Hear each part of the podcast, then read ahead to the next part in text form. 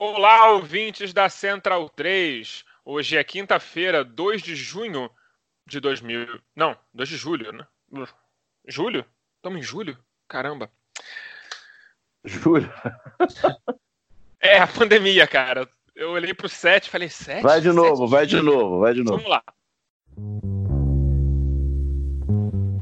Olá, eu sou o José Trajano e faço pontapé Sabia que aqui na Central 3 você não é um mero ouvinte? Nos ajudando a partir de 14 reais através do Apoia-se. Você se torna membro do Clube Central 3, onde concorre a prêmios exclusivos, além de participar de um grupo de discussão sobre o conteúdo dos nossos podcasts.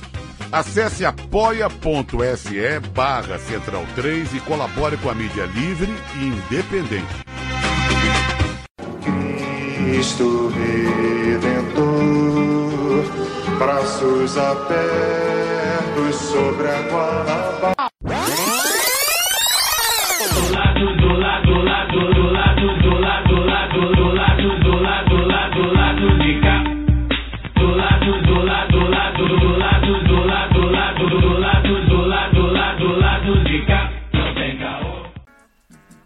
Agora os reclames do lado B estão no formato vinheta para facilitar a nossa vida enquanto gravamos à distância. Então vamos ao que importa. O 20 do lado B do Rio tem 10% de desconto nas compras do site Veste Esquerda. Basta usar o código promocional lado B e você vai ter acesso a 10% de desconto em todas as camisas do site. Acesse vesteesquerda.com.br e compre uma camisa bacana para você ficar em casa. O segundo recado muito importante é Participe do financiamento coletivo do lado B do Rio no Padrim. A partir de R$ reais por mês, você colabora com a produção de mais conteúdo nas nossas plataformas. Acesse padrim.com.br barra lado B do Rio e confira as faixas, metas e recompensas. Caso você prefira fazer pelo PicPay, não tem problema porque nós estamos lá também. Acesse o seu PicPay e procure por Lado B do Rio e todas essas mesmas faixas de assinatura que estão no Padrim também estão disponíveis por lá. Esse financiamento é muito importante para nós, uma vez que, diferente do YouTube, no mundo do podcast, ter ouvinte, ter download, ter assinaturas do, do feed não nos rende um centavo. E para ter jornalismo de qualidade, nós precisamos de sua ajuda. Agora vamos para o programa, que é isso que importa. Corta para o Císio! Olá, ouvintes da Central 3. Hoje é quinta-feira, 2 de julho de 2020. Meu nome é Alciso Canete e sejam bem-vindos ao episódio número 155 do Lado B do Rio. Estou aqui no estúdio Gilberto Gil tocando na Assembleia Geral da ONU, acompanhado dos meus amigos painelistas de sempre. Olá, Caio Belandi. É, bom momento, bom dia, né? Estamos gravando aqui de manhã pela primeira vez na pandemia. Bom momento a todos. É, é um prazer falar com uma referência do jornalismo. Eu que sempre faço referências e deferências a grandes jornalistas que passaram por aqui e o Jamil certamente é um deles, é um cara que eu acompanho há muito tempo. Tem muita coisa para falar sobre o Brasil e sobre o mundo que está acontecendo aí. Então, um bom momento, vamos tocar o programa. Olá, Daniel Soares. Bom momento a todas e a todos. É, deu para perceber a voz de sono aí do Caio, né? Que a gente está gravando de manhã, porque hoje é lá do bem internacional, temos fuso horário. E 2 de julho, que é, o Alciso citou Gilberto Gil, hoje é feriado na Bahia. Os nossos ouvintes na Bahia podem aproveitar para passar o dia em casa. Olá, Fagner Torres. Daniel fazendo piadinhas quase que impróprias num momento histórico como esse, né? Mas vamos lá. Bom dia, boa tarde, boa noite a todo mundo que vai ouvir o, o lado B, independente de quando for. É, lado B 155, prazer também estar aqui com vocês e com o Jamil. É diferente gravar olhando a luz do sol pela janela, né? Dá uma, uma sensação nova, desconhecida, eu diria. Né? É, antes de passar a palavra de volta para o Cícero, só quero deixar três recados, três abraços, que na verdade eu esqueci de dar no programa passado. O primeiro para o camarada, o Amaro Neto, um camarada meu tricolor, que tem trocado muitas figurinhas sobre vinhos. É uma parada que eu tenho tentado aprender muito nos últimos tempos é, sobre vinhos. Em função da pandemia, eu diminuí o consumo de cerveja e troquei por uma bebida mais saudável, eu diria. Né? E, e o Amaro tem me ajudado muito a estudar o tema. E um abraço também para Eliane, que é mãe da Carolita. Né? A Eliane, a Carolita, disse que estava, escreveu no Twitter que estava ouvindo o lado B passado e que a Eliane gostou de mim, gostou do que eu falei, né? Que é a mãe dela. Então fica meu recado para as duas. E vamos tocar o programa que hoje tem muita coisa a falar. Bom, temos aqui hoje o prazer de receber no lado B do Rio o jornalista, correspondente internacional e colunista do UOL, Jamil Chad. Olá, Jamil. Meus caros, um grande prazer. Antes de mais nada, perdão pela gravação tão cedo é, é, eu vou culpar o fuso horário. E aí a gente deixa a culpa do fuso horário na conta dele e ponto final. E vida que segue. É, só você e o Luiz Antônio Simas nos fizeram gravar de manhã. Ele porque é boêmio matinal e você por causa do fuso horário. Jamil, com essa condução caótica e negacionista da pandemia, e com fundamentalistas religiosos como Damares Alves tendo suas frases reverberadas em jornais pelo mundo, podemos dizer que o Brasil já tem sua imagem internacional como se fosse a Arábia Saudita de biquíni?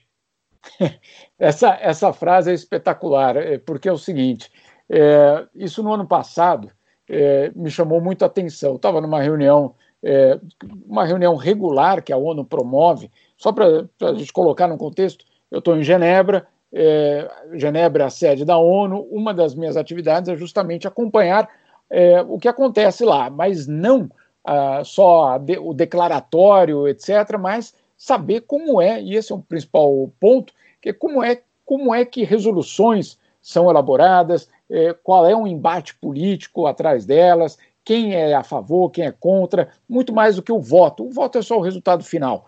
E é, esse processo ele é muito interessante porque ele começa em reuniões, é, eu diria, quase de bastidores, reuniões muito informais, inclusive. E aí, de repente, numa dessas reuniões, eu me deparo com uma situação é, que eu nunca tinha visto, estou aqui há 20 anos, eu nunca tinha visto, que é o Brasil se aliando à Arábia Saudita, Bahrein, Egito, Catar é, e, outras, é, e outras sociedades extremamente é, injustas no que se refere ao papel da mulher, é, justamente quando o tema era mulher, né? quando o tema era gênero, quando o tema era é, uma, uma questão é, que a gente achava, bom, isso é um consenso, não é, não é possível que isso não seja um consenso. É, olha só, e aí nós adotando posições absolutamente estapafúrias. É, qual é essa posição? Posição de que a palavra gênero não deve entrar nos tratados internacionais, que no mundo só tem homem e mulher. É? Isso é uma posição oficial do governo brasileiro. Não estou dizendo que isso é uma interpretação, é a posição oficial do governo brasileiro, que olha só, aquilo ali começou há muito tempo e que hoje é, a gente pensa, não, mas depois de toda a pressão da opinião pública, das ONGs, é, da imprensa, etc., o governo mudou de opinião. Olha só, nesta semana, mais uma vez, mais uma resolução vai ser colocada à votação na ONU sobre igualdade de gênero, que parece absurdamente óbvio, e mais uma vez o governo vai seguir esse caminho que você chamou da Arábia Saudita de biquíni, é, o que mostra que é, eventualmente esse grupo aí que, que você também citou, meu caro aí da, de Damares e outras de outros personagens, é, eles estão muito bem fincados nesse governo.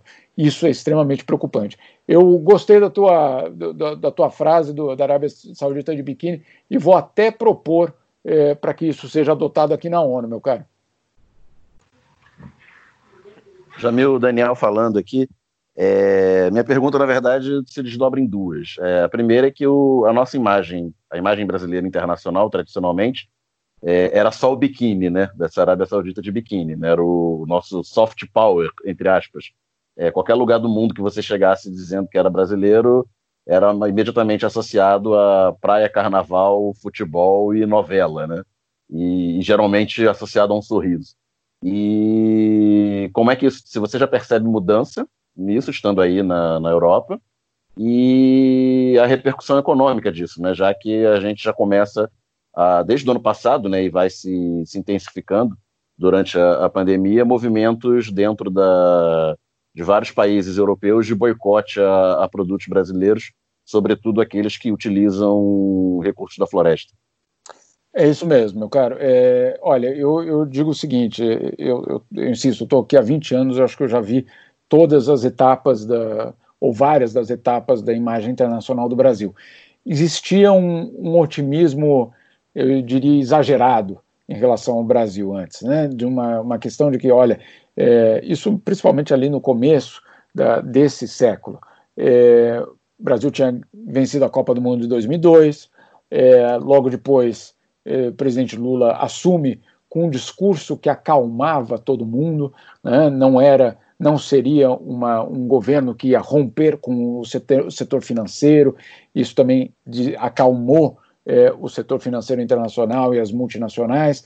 Daí teve a descoberta do petróleo, aí você tem é, avanços reais é, na questão social, e aí teve uma, um momento em que a imagem do Brasil era exageradamente positiva, inclusive, né? dizendo, basicamente dizendo, ó, vocês não tem como voltar, vocês já estão na, na, no caminho certo, é, esse, seja qual for o governo agora, esse caminho não vai ser desfeito. E, ao mesmo tempo, você tinha uma imagem extraordinária do país no exterior. É, uma imagem que, é, pela primeira vez, eu acho, superava aquel, aquel, o estereótipo do carnaval é, e do biquíni, né? e da praia, etc. É, você tinha o começo, pelo menos, de uma imagem é, sólida, né? uma imagem de que você é, era respeitado pelo que falava, por exemplo, aqui na ONU, sempre voltando para cá, mas é, outros países esperavam o Brasil fazer o seu discurso para ir depois fazer o seu o discurso deles, ou seja, dizendo, bom, vamos ver o que vai dizer o Brasil e aí a gente toma uma posição. Então era algo extremamente importante eh, essa posição do Brasil. Isso no, no, âmbito diplomático.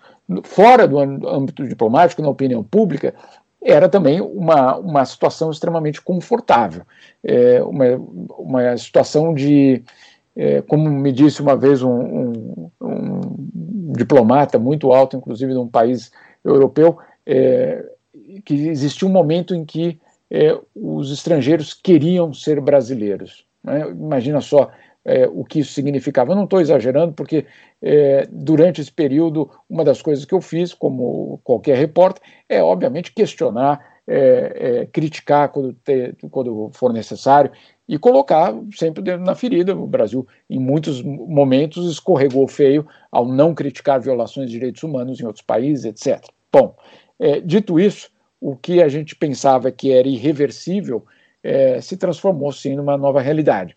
Você tem hoje uma, talvez a, o pior momento internacional do Brasil. É, o Brasil, que já tinha sido afetado desde o começo do, do, do, governo, eu diria até antes, primeiro pelo choque que a opinião pública mundial teve em relação às frases do Bolsonaro antes mesmo de, de assumir, depois a sua, é, os seus elogios, a apologia às ditaduras sul-americanas, isso pegou muito mal. Aí você tem é, sobre isso tudo a questão é, da Amazônia, né, o, o, Ricardo Salles, os incêndios, ah, aí você tem a população indígena, tudo isso se, se acumulando, e aí, como um, um ponto, vamos assim, é, eu diria, auge dessa, dessa deterioração da imagem, é, você tem a pandemia. A pandemia que veio confirmar é, um Brasil desgovernado, que veio confirmar para o mundo, né? eu estou dizendo para o mundo, é, confirmar um Brasil sem rumo e um Brasil à deriva. Né? Esse é o Brasil, é, essa é imagem hoje do país no exterior. É, para onde é que vocês vão? Como, vai, como vocês vão sair dessa? E aí, claro, você tem a parte da opinião pública que vê os jornais é, europeus, pelo, pelo menos vou falar dos europeus, lotados de, de, absurdos em relação ao Brasil. É, isso vai desde o da, do número de, de, pessoas mortas no Brasil por causa do, da Covid-19 até o cachorro da primeira-dama. Né? São notícias que é, se acumulam no imaginário popular sobre o Brasil hoje. Isso de um lado. E do outro lado, para completar a tua resposta, nós já temos sim é, eventos reais é, e duros contra é, a economia brasileira é, parlamentos europeus vetando acordos com o Mercosul, é, fundos financeiros dizendo, é, ameaçando, se isso não mudar, nós vamos tirar o dinheiro daí. É, supermercados, como, como você citou, outras empresas, também se retirando do país. Portanto, não adianta achar, e esse é o ponto talvez que, que, que seja importante, não adianta achar que direitos humanos e meio ambiente não contam na hora de fazer negócio. Por quê? Porque hoje, aqui na Europa, é, o consumidor que vai ao supermercado sim quer saber de onde veio aquele produto. Então, é uma mudança extraordinária é, e é uma mudança que talvez seja uma das esperanças para pressionar o governo brasileiro. Maravilha, Jamil Fagner falando primeiro lugar, dizer que do engenho da rainha para o mundo, né? A, a frase, a frase da Arábia Saudita de biquíni chegou em Genebra. Chegou e foi aprovada em Genebra. Muito me orgulha saber disso. É, é, mas voltando para o assunto, uh, eu quero voltar um pouquinho no tempo, só um pouquinho, Jamil, é, para antes, do, antes da posse do Bolsonaro. Queria que você me contasse como. Uh, uh, porque eu não lembro, sinceramente, da repercussão. Uh, eu queria que você me contasse como que funcionou, como que reagiu a Europa, reagiu a ONU, né, a, a cobertura que você faz ao que vem acontecendo no Brasil, na verdade, principalmente de 2015 para cá. É, a ONU olhou com atenção o processo uh, judicial que levou ao impeachment da Dilma Rousseff, que levou à prisão do Lula. O que, é que as pessoas né, comentam nesse assunto antes até né, dessa virada, vamos chamar de neofascista, que resultou na eleição do, do Bolsonaro? É, a ONU, a Europa olhava com atenção especial o que estava acontecendo aqui no Brasil essa virada política, né? não só essa virada, vamos chamar até de espiritual, né? do espírito das pessoas, mas política mesmo, de cassação de mandato, de prisão de, de ex-presidente e, e, possivelmente candidato, né? É, é, novo candidato à eleição em 2018. Como era a percepção né, do Brasil naquele momento? Fagner, foi progressivo. Não foi uma e foi uma, um movimento muito interessante, pelo menos não, não interessante como positivo, mas interessante como jornalismo, né? Você acompanhar como essa história é, teve várias etapas. A primeira delas foi o de aplauso, é, o de aplauso à luta contra a corrupção. Por quê? É, isso é uma questão importante.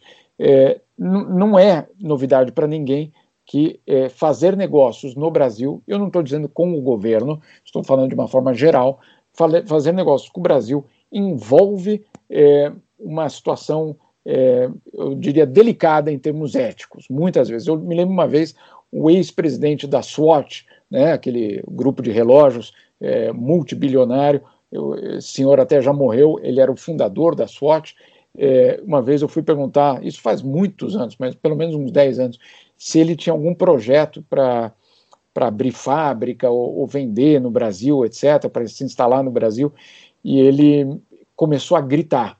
É, isso foi bastante impressionante. Estava um outro repórter junto e ele falava: Eu jamais vou fazer negócio no teu país. É, a última vez que eu passei por lá, queriam me subornar, é, queriam que eu subornasse cada pessoa do, no caminho, é, queria que eu pagasse não sei quanto para o fulano, para não sei para o ciclano. E ele falou: eu, eu, eu instalo uma fábrica na Lua, mas não instalo uma fábrica no Brasil. É, irritado justamente com essa questão da corrupção. Ao longo dos anos, a gente viu muitas multinacionais europeias que se apresentam como né, detentoras da, da, ética e da moral, é, que no, no, nos bastidores, sim, pagaram. Né, e sim, é, violaram seus próprios, é, eu diria, suas próprias leis é, domésticas, fazendo esses pagamentos, é, subornando é, para ganhar contrato, etc, etc. Então, é, quando começou, vamos dizer assim, a Lava Jato, e de repente a, a corrupção era algo que seria combatida, teve muito aplauso, porque de fato era algo que se esperava que algum momento acontecesse é, de uma forma importante no Brasil. Me lembro aqui na Suíça, o procurador-geral da Suíça, é, numa, numa entrevista é, coletiva, é, saudando a coragem dos procuradores brasileiros. Pois bem, isso é uma primeira etapa é, que vai ganhando outros, eu diria, componentes, outras, outras camadas essa história quando o impeachment chega. É, não só um impeachment, Mas, é, insisto, pessoal, tentem entender que o Brasil não está aqui no, na, nas notícias diariamente. Então, é, claro, são só os grandes eventos que acabam acontecendo. Quando chega o momento da votação no Congresso e aquela, aquele, aquela sessão é, histórica de pelo meu pai, pela minha mãe, pela minha tia, eu voto sim, eu voto não, aquilo entrou no imaginário, de novo, popular da Europa como olha o que aconteceu. Né, e olha quem são essas pessoas é, promovendo o impeachment né, de uma outra pessoa. E aí não entravam, e de fato isso foi a, o comportamento, não se entrava no debate se a Dilma tinha cometido ou não um crime. A, o, a história passou a ser, é, olha só que complicado está ficando essa história quando um grupo de corruptos é, é, lida dessa forma com uma irregularidade ou não da história. Enfim, é, a história começa a mudar e a história começa a ser vista com muita é, suspeita, tanta suspeita que em 2016, já vou pulando algumas etapas aí, mas só para vocês entenderem, na Olimpíada, a abertura da Olimpíada já com Temer na, na, na presidência, teve a abertura da Olimpíada teve um menor número de chefes de Estado da abertura de uma Olimpíada. Isso é, era, e sendo que todos os 193 foram convidados. Né? Se eu não me engano, tínhamos aí 12 ou 13 só que apareceram, dos quais eu, eu me lembro é, sul-americanos, claro, é, mais dependentes em relação do Brasil ao Brasil, e basicamente foi só. É, e aí você teve, eu conversando inclusive com, outros, com outras lideranças, um temor de é, sair na foto ao lado de um governo é, questionável. Né? Então você teve uma mudança nessa postura. Não é por acaso que os países simplesmente não apareceram para a abertura da Olimpíada, não é por acaso que durante o governo Temer é, o número de visitas de chefes de Estado ao Brasil, é, essas visitas foram limitadas, é, porque justamente ninguém queria, é, já começava a ser tóxico aquele momento. Isso aí tudo se agrava quando então Bolsonaro é eleito.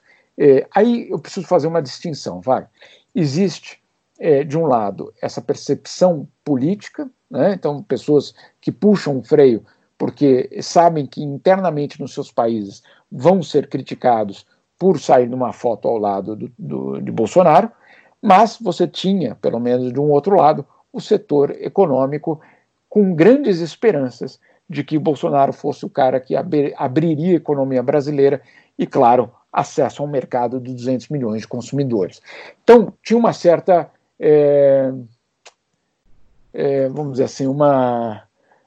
Era cômodo. Né? É, bom, ele fala todos esses absurdos, mas eu vou ganhar muito dinheiro. Né? Mas ele vai facilitar a minha vida. É, isso eu vi em Davos, por exemplo, no, em janeiro de 2009, quando ele foi para Davos, é, como ninguém queria sair na foto com ele, mas nos bastidores, Paulo Guedes, Bolsonaro, Moro e outros eram saudados como as pessoas que iam abrir é, esse mercado de 200 milhões de habitantes. É uma hipocrisia enorme, uma hipocrisia enorme é, de, um, de um mundo é, que basicamente disse: bom, se ele é de extrema direita, mas vai fazer eu ficar rico, é, vamos nessa, né? Vamos nessa porque é, de todas as formas é, eu não tenho nada a ver com aquele país. Até que, até que é, esse, esse, esse, esse governo, apesar de fazer as outras pessoas é, terem essa possibilidade de ficar rica, começa a ser problemático, inclusive para a cadeia de produção, para saber de onde vêm é, os produtos. É, e aí começa, e eu acho que a gente só está no começo dessa história, dessa virada, Wagner. É, voltando à tua pergunta, no momento em que Bolsonaro é eleito, é, sim, foi um choque, olha que absurdo que ele diz, é, olha, etc. Mas você também tinha é, os relatórios de bancos, as multinacionais, todas prevendo lucros com o Brasil. Né? Então, é, existia essa, essa hipocrisia, que eu acho que ela continua, não, não acabou, é, e o capital é isso. Né? O capital, é, vamos ser muito sinceros, a China é uma ditadura e ninguém ali né, acha ruim quando existe uma censura à imprensa é, da forma dramática que existe. Por quê? Porque, de fato, é um mercado muito importante. No caso do Brasil, guardando as, as proporções, era mais ou menos isso que acontecia. É, só que eu acho que isso começou a mudar. E eu acho que essa, essa eu diria, complacência do mercado com o Bolsonaro pode não durar como o governo imaginava. Jamil, é, Caio falando, é, só para situar, eu, eu, como Fagner também sou jornalista, né, e como falei na abertura, é, acompanho já o seu trabalho há muito tempo e admiro muito o seu trabalho enquanto correspondente. Você tem um livro, você escreveu um livro que está na minha fila, ainda não li, chamado Política, Propina e Futebol, e aí você, quando na sua fala sobre a mudança né, de, de, de perfil do, do, brasileiro, do otimismo para esse momento atual, você citou o Penta em 2002, que eu acho que casa mais ou menos com o período que você já estava ali chegando na Europa. Queria que você falasse como dessa mudança né, nos últimos 20 anos sobre a questão do futebol brasileiro. Né? Acho que a gente vê que o futebol brasileiro, nesse escopo todo é, da, da questão política, também é, teve mudou né, de 2002 para cá. Acho que também ele é visto de outras formas, não só tecnicamente, em termos de jogadores e treinadores, mas principalmente após a Copa, é, não só o 7 a 1, né? Mas enfim, a, a questão da corrupção, dos estádios, e, e, e culminando até com, com o Marinho preso nos Estados Unidos, processos contra Ricardo Teixeira e Marco Polo. Queria que você falasse como é que o futebol tá, tá o futebol brasileiro. É, nesse escopo todo de, de visão internacional do Brasil. Caio, obrigado aí pelo, pelo, pelos comentários. É, e eu acho que é, assim, a gente tende a, a, a, falar, não, mas o Brasil é muito mais do que futebol. Claro que é. Não tem ninguém que não, não saiba disso. Agora, a realidade, isso é uma realidade, a camisa amarela, apesar de ela ter sido sequestrada atualmente, a camisa amarela é o nosso símbolo internacional. Né? É, não tem ninguém que não saiba é, o que é aquela camisa amarela e não tem ninguém é, que, mesmo na situação atual, é, não tenha um certo, uma certa inveja né, da, da, da, do que ela representava, pelo menos. É, vou te contar uma história rapidinho. Foi logo depois desse 2002. É, na ONU, para você entrar no prédio da ONU, você, os homens, principalmente, precisam estar de terno e gravata. É um pouco da, mesma situação do Congresso Nacional, etc. É, vários países reclamam que nas suas traduções é, eles, o, terno e gravata não faz parte. Né? Então, o que a ONU faz é uma vez por ano, é, cada país pode ir com a sua roupa tradicional. Não é um baile à fantasia, não é isso, né? É, mas é o iraniano ir com aquela camisa com a gola baixa, sem, sem gravata, os africanos poderem ir com a, aquelas túnicas, os árabes também poderem ir com as suas roupas, enfim, um pouco para é, deixar livre a cada governo é, poder é, existir da forma que eles são. É, e teve um ano que, claro, foi estapafúrdio, mas é, o governo brasileiro decidiu que é, o, o Brasil iria com a sua roupa tradicional. E aí eu fiquei pensando, mas que roupa tradicional vai ser essa, né? E aí a delegação brasileira, inclusive o embaixador, outros diplomatas, apareceram com a camisa da seleção. Por que, que eu estou dizendo isso? É porque, de fato, faz parte da nossa imagem internacional. É a nossa segunda pele. Agora, é, dito isso, é, eu acho que muito mais do que o 7 a 1 é, o que mudou a imagem do, do futebol brasileiro no exterior é, foi a própria Copa do Mundo, foi a realização é, da Copa e da Olimpíada, um pacote só, né, é, deixando muito claro que o Brasil não aproveitou nenhum desses dois eventos é, para é, é, transformar ou a cidade ou o país. foram dois eventos que poderiam ter sido transformadores e não foram. Né? Então, você tem, ao mesmo tempo, futebol, claro, não, não estando na, no padrão que a gente deseja, é, e você tem, de fato, do outro lado, uma, uma deterioração da imagem. Imagem da Copa, imagem da própria FIFA e os seus cartolas, dos quais vários são brasileiros, é, e você tem uma mancha muito grande nessa camisa amarela.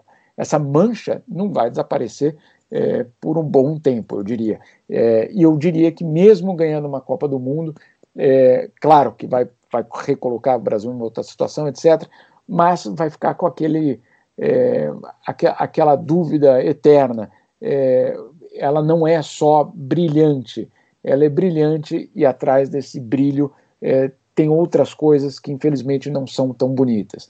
É, tudo isso, claro, é, afeta, e é o que eu estava falando no começo, essa imagem é, do Brasil. E uma coisa muito curiosa que, que eu tenho visto aqui é que sempre que tem uma matéria nos jornais estrangeiros sobre a extrema-direita brasileira, ela sempre vem acompanhada com as imagens das pessoas com a camisa da seleção. Então não é só no Brasil, é, no resto do mundo está tendo sim uma relação entre aquela camisa amarela com o populismo, daquela camisa amarela com o extremismo. É, e é, eu acho que não vamos ver uma, isso ser desfeito de uma forma tão rápida. Eu posso te dizer, é horrível dizer isso, mas eu deixei de usar a camisa brasileira aqui para ir jogar bola com, com, com, com os amigos, é, meus filhos, é, é, raramente, é, às vezes só em casa. É, horrível dizer isso, porque, obviamente, a gente não deveria estar se comportando assim, deveria estar reagindo, mas o fato é que hoje, aqui pela Europa, a camisa brasileira está intimamente ligada com a extrema-direita. É, hoje, se tiver o evento aí da, da camisa, da roupa tradicional, vai ser a camisa da seleção, só que com uma pistola na cintura, né? É, Jamil, é, o presidente Lula, ex-presidente Lula, já vem falando em algumas entrevistas há algum tempo. Na entrevista que ele deu para o Glenn Greenwald, preso, ele já tinha mencionado que acreditava que tinha interferência do Departamento de Estado americano nas investigações da Lava Jato. E a agência pública ontem publicou uma matéria, hoje ela fez uma, uma continuação, não, não deu nem tempo de ler, porque saiu agora há pouco, é sobre a ligação do, do MP de Curitiba, especialmente na figura do Deltan Dallagnol, com o FBI de maneira completamente ao arrepio dos tratados, ao arrepio das leis, de forma bastante ilegal. É, isso já repercutiu lá aí fora? Como é que isso, como é, que isso é visto? Existe existe tração internacional nessa narrativa de que o que, se, o que ocorreu no Brasil em 2016 é, possa ter sido ou já ou consideram que tenha sido um, um que eles chamam de soft coup, né, um, um golpe de Estado é, sem, sem armas, mas pela lei? É, essa é uma, uma narrativa que começa a ganhar força, sim. É, muito feliz a matéria da, da, da, da agência pública, foi espetacular, é, porque ela mostra o que, é, de uma certa forma, e principalmente quando a gente acompanha a Lava Jato, é, já começava a ter uns, sinais muito claros de que a cooperação era muito grande. É, vamos, vamos deixar uma coisa clara: cooperação é muito bom. É, cooperação ela permite que é, criminosos sejam é, que as fronteiras, porque o que acontece hoje, é, a fronteira ela barra a atuação das polícias, mas ela não barra a atuação dos criminosos que vêm aqui para a Suíça, né, é, colocar dinheiro, que vai para a ilha de Jersey, que vai para Bahamas, etc. Então a fronteira vale para alguns e não vale para outros. Então a cooperação ela é extremamente positiva. O problema e aí vocês estão citando algo bastante importante, é quando essa cooperação, primeiro, tem um outro objetivo, né, que tem um objetivo político, ou ela é feita fora da lei. Aí sim é, temos uma outra história que precisa ser contada.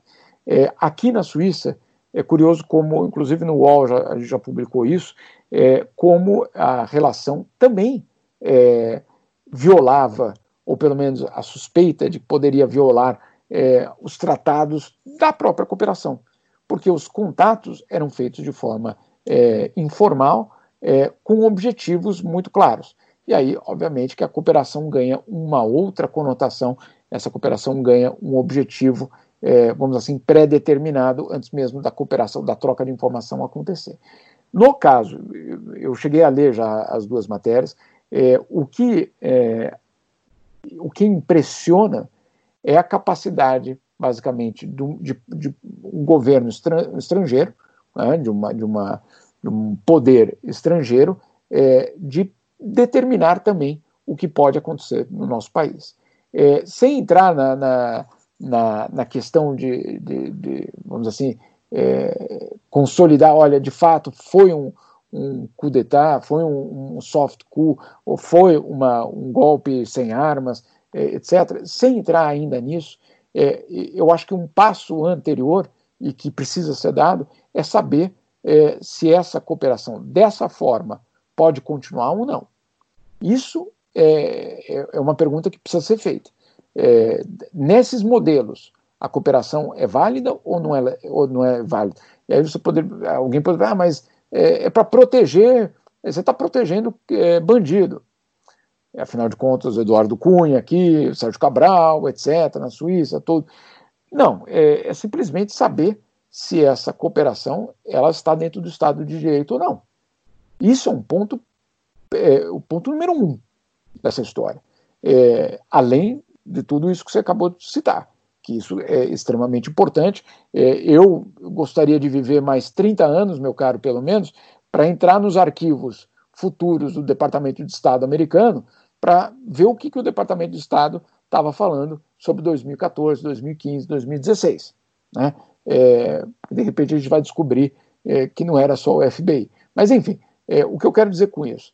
É, o Brasil é muito grande, é uma economia muito grande, é um ator internacional muito grande para que as coisas tenham acontecido de forma, é, é, vamos dizer assim, ao acaso. Né?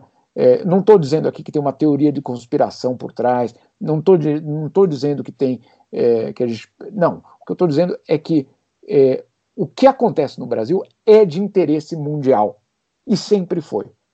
Né? Então, é, um, um, debacle, desse, um colapso que aconteceu no país, é, ele era sim acompanhado por, eu não diria só pelas diplomacias internacionais, mas pelos serviços de inteligência de todo mundo.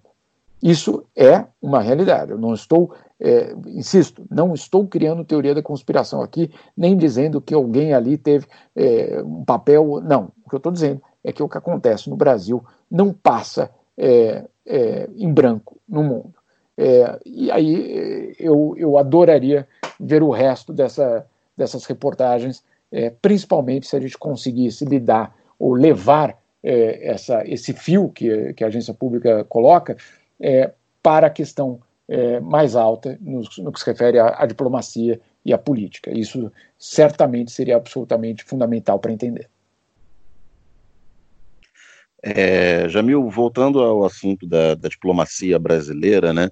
É, mesmo durante a ditadura militar, a diplomacia brasileira se caracterizava pelo, por uma certa independência né, na, na, sua atuação internacional e algum terceiro mundismo, digamos assim, é, buscando abrir relações com, com países africanos, com países asiáticos, né, fora do, do, do grande eixo de poder mundial, tentando se estabelecer como uma, uma subpotência, né, digamos assim. É, isso passando pelos governos Sarney, Collor, Fernando Henrique, Lula, é, mesmo durante o governo Temer, pelo menos quem não acompanha, quem não está aí acompanhando dia a dia, é, não sentiu grande mudança nesse posicionamento diplomático brasileiro é, frente à virada que nós temos de 2000, do ano passado né, para cá, com a posse do, do atual governo.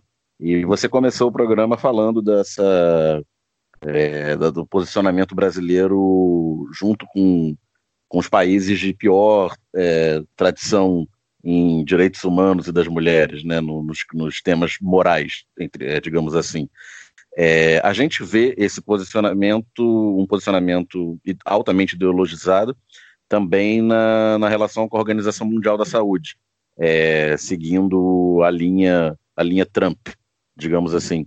É, em outras arenas do, da diplomacia é, internacional, é, na área econômica, sobretudo, o, o Brasil também vem é, se posicionando de maneira automaticamente alinhada com Trump e outros é, países influenciados pela, pelo populismo de direita?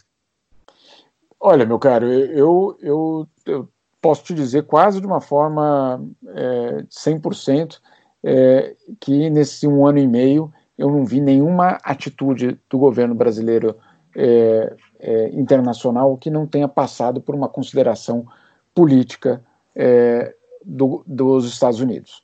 é, você tem uma tentativa de equilibrar a relação com a China, é, inclusive porque os governadores do estado é, têm uma certa relação direta com a China, mas, de uma forma geral, é, a independência da política externa brasileira acabou. É, hoje, o governo brasileiro, é, para tomar qualquer tipo de posição sobre Israel, sobre Palestina, sobre a África, sobre a América do Sul, sobre Venezuela, sobre Cuba, sobre a Europa, é, passa por uma consideração sobre qual é a política externa americana sobre esses temas. É, eu nunca tinha visto isso.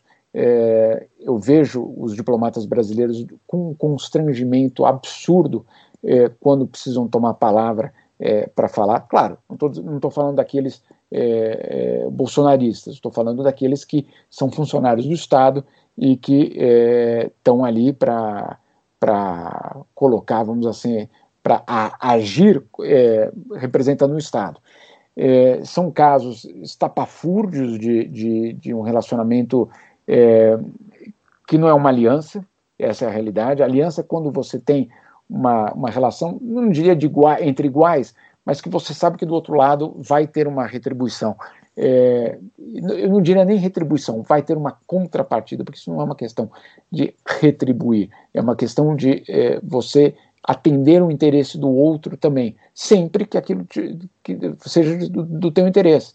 Né? O problema é que, no caso do Brasil, nós estamos falando de uma política externa que não atende o interesse nacional. Hoje o Brasil tem uma política externa que visa proteger o seu aliado e não é, proteger a sua população.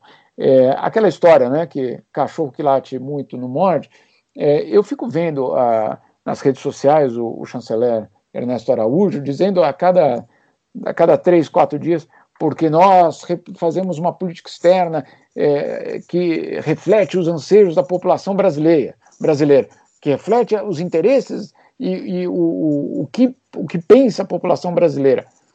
Não, não é verdade. Né? É, e essa população brasileira ela é uma população que defende a, a diversidade, a tolerância, e não é essa a, a, política externa brasileira hoje.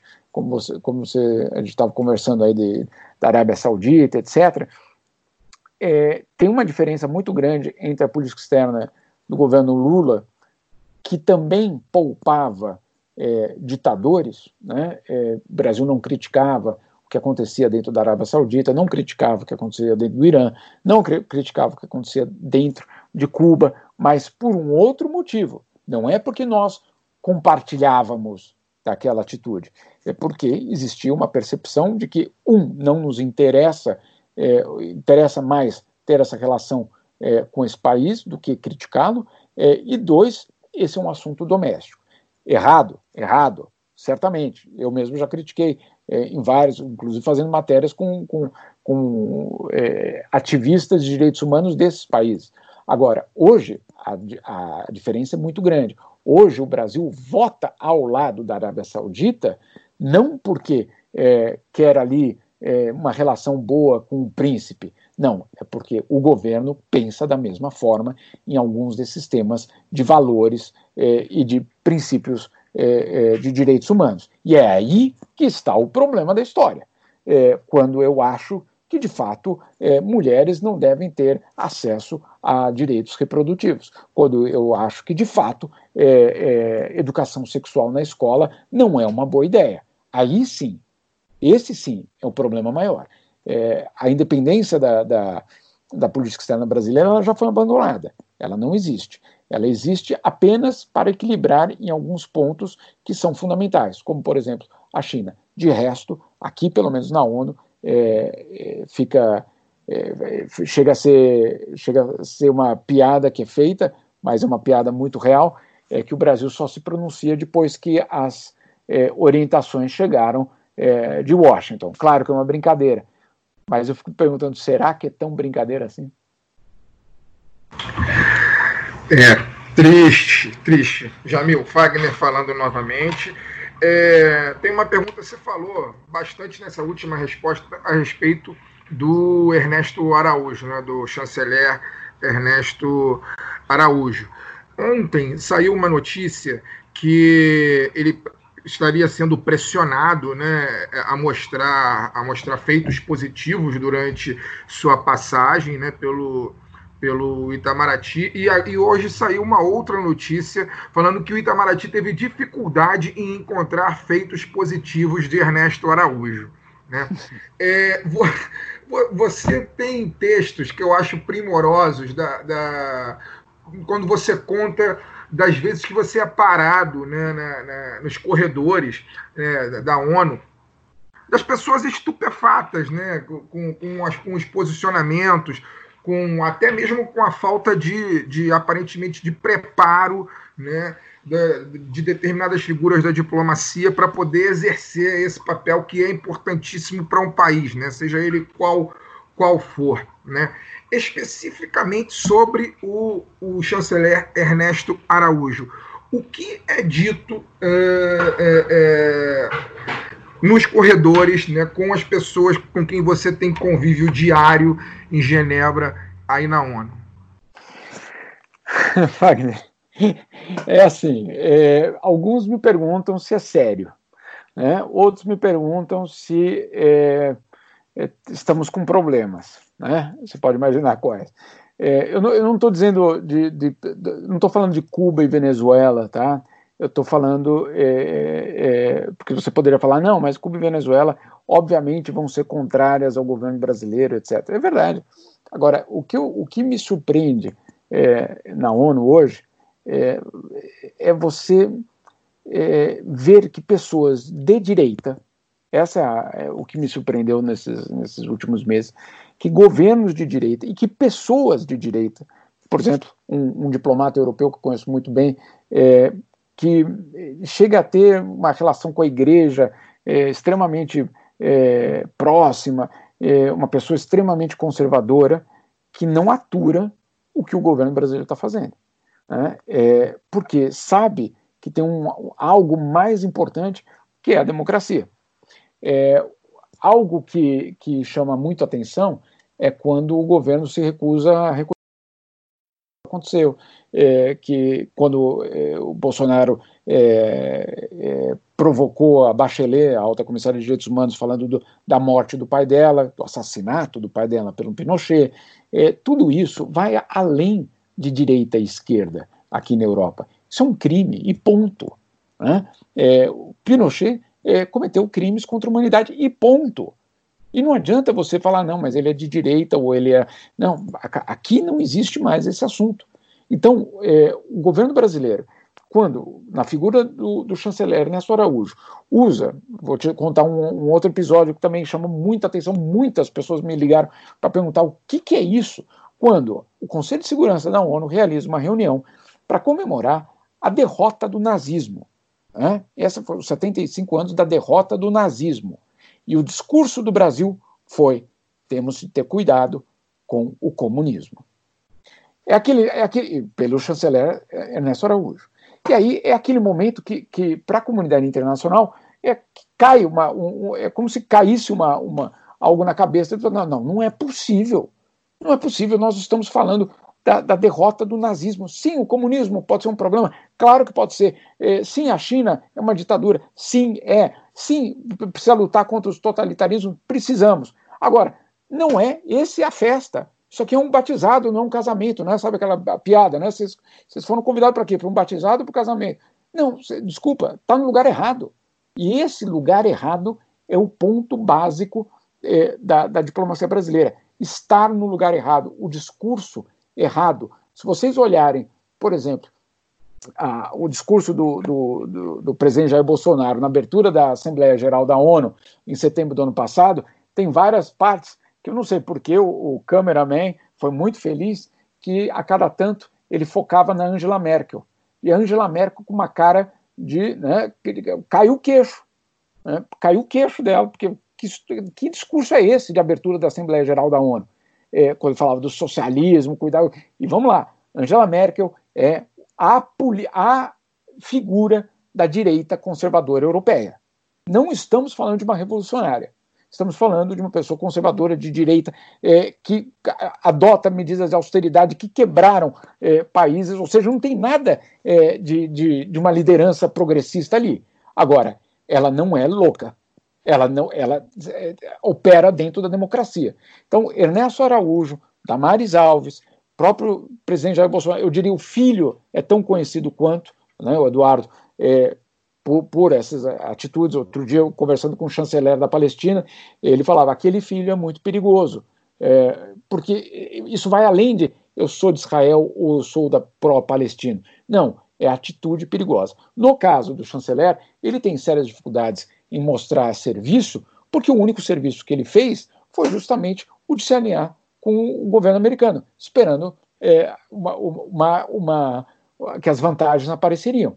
Nenhum momento, em nenhum momento da história, o governo americano, é, uma vez aliado com outro país, concedeu privilégios àquele, àquele país. O Brasil tentou isso duas vezes e nas duas desistiu. O governo Dutra também foi uma aliança total ao governo americano logo no começo. Assim que viram é, que não estava funcionando, quer dizer, que não tinha retribuição nenhuma, é, houve uma mudança. Na ditadura militar, vamos lembrar, na ditadura militar foi a mesma coisa. E o que fizeram os militares? Não, aqui daqui não vai sair nada. Vamos, vamos para a África. Ah, os, os, militares levaram a Petrobras para a África. É, os militares foram comprar uma usina nuclear na Alemanha. Né? Ou seja, é, é, você teve aí uma, uma percepção de que não, não existe relação com os Estados Unidos de aliança.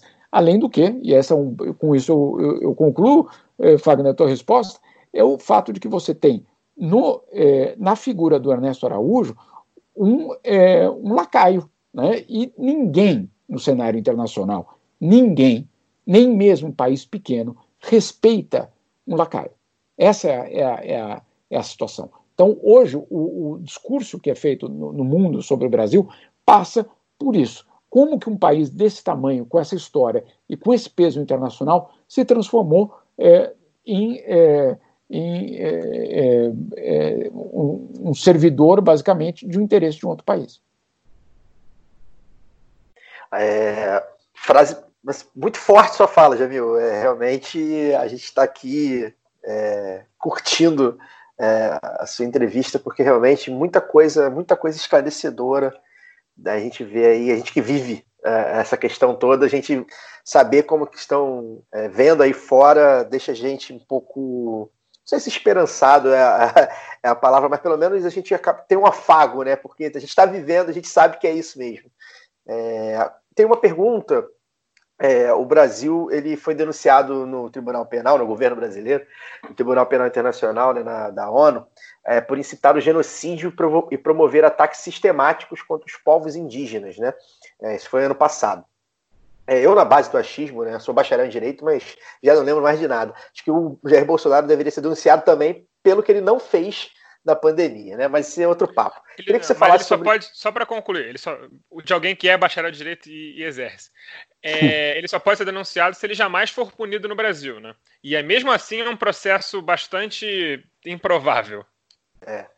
É, essa é outra questão, a gente pode ter, de repente, se der tempo, a gente fala sobre isso. Mas eu queria que você falasse sobre essa coisa, é, é, é dessa denúncia, né, é, do genocídio a, e ataques contra os povos indígenas, que cresceu de maneira assustadora, e também sobre a questão ambiental, né, que, se, que se linkam, né? É, acho que a questão ambiental talvez seja o principal ponto que o Brasil é foco né, no, na comunidade internacional, por causa da Amazônia, enfim, não só a Amazônia, mas também o Pantanal, etc. Queria que você falasse sobre essa denúncia específica e também sobre essa questão é, de, da destruição do, do, meio ambiente mesmo, que talvez seja o, o ministro Ricardo Salles do Meio Ambiente o que mais tem é, colaborado é, com, com, esse projeto mesmo de destruição. Né? É um ministro competente de todos esses aí que a gente vê, ele tem sido mais competente nessa questão. Como é que como é que está tá sendo vista essa questão é, pela comunidade internacional?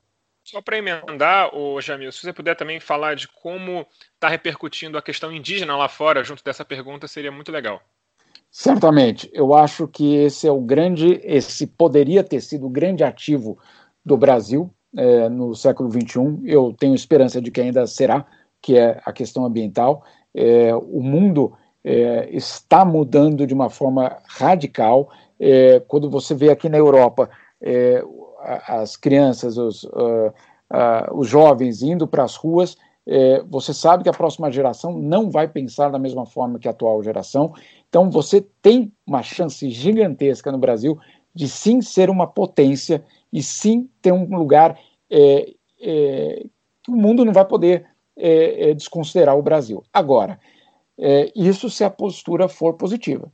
Com a postura negativa de hoje, o que nós temos é um isolamento cada vez maior, é uma desconfiança em relação ao Brasil cada vez maior, uma irritação profunda em relação ao que está acontecendo no Brasil é, e é, uma imagem muito negativa. E aí eu junto esses dois pontos. É, a questão ambiental, certamente, e a questão indígena. Por quê? Não por conta da tribo X, não por conta do Raoni, não é por isso. É porque é, um, um Estado que não tem capacidade é, de proteger uma população, é, ele é um Estado falido. Né? É, e é, nós não estamos falando é, de uma de uma, uma situação é, que você fala, bom, é assim, não tem como. Não, tem sim. Né? Então, o, o que o mundo está cobrando o Brasil é que reaja, é que faça o seu dever de casa. Não, não é a internacionalização da Amazônia. Pessoal, sério, ninguém fala disso aqui. Ninguém acha que vai dominar a Amazônia e vai transformar num território internacional. Não existe esse papo. O papo existe, num outro sentido. A soberania brasileira, ótimo, ninguém vai discutir. Mas vocês têm um papel a cumprir, como outros também têm. Então, é, é, assumir a responsabilidade. É isso que o mundo está pedindo ao Brasil. É, nesse, nesse contexto, é, eu acho que é, é, o, grande, o grande jogo, porque a pandemia vai passar. Né? É, as violações do passado, da ditadura, é, queremos ou não, é, elas fazem parte de uma história brasileira e sul-americana. É, um europeu, um jovem europeu, não vai é, fazer a consideração final dele sobre um país baseado em algo que aconteceu nesse período. É, agora, sobre o, como ele respira, sim. Né? Vou, com, com, vou te dar um exemplo, com isso eu vou concluir. meus filhos vão para um colégio suíço, né, aqui. É, e outro dia, é, o maior deles, que tem oito anos, me veio para casa meio chateado, porque a aula que ele mais gosta ia ser reduzida, né, o programa ia ser reduzido é, para incluir outros assuntos. É, e o que ele gostava muito, como um monte de garotada, é, é Egito, né? as múmias, a pirâmide, aquela coisa toda. É, e a história do Egito, então, na, no calendário da escola ia ser reduzido de forma drástica. Eu perguntei, uai, e o que, que vão colocar do lugar? Ele falou, Amazônia.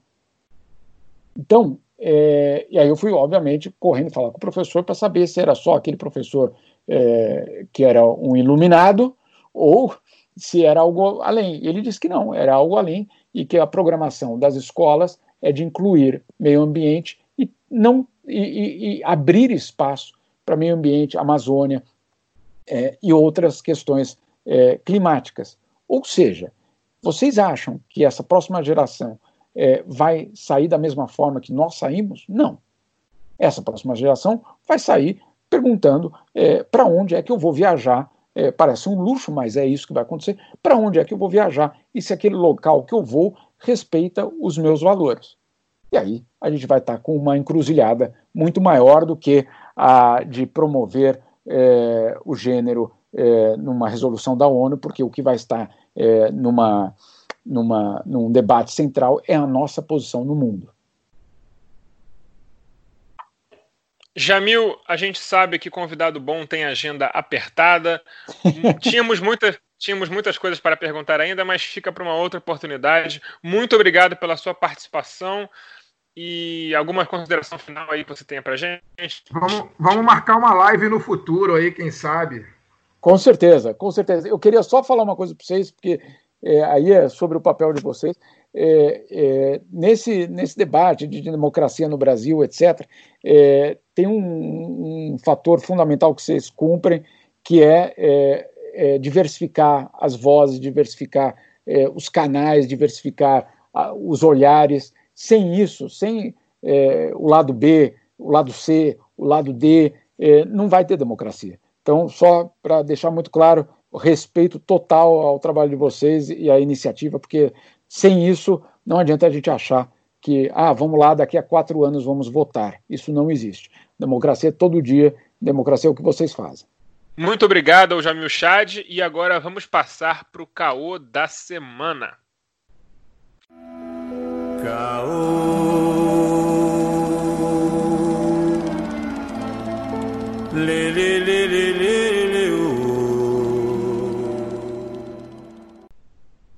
A pica do tamanho de um cometa segue circundando a família Bolsonaro.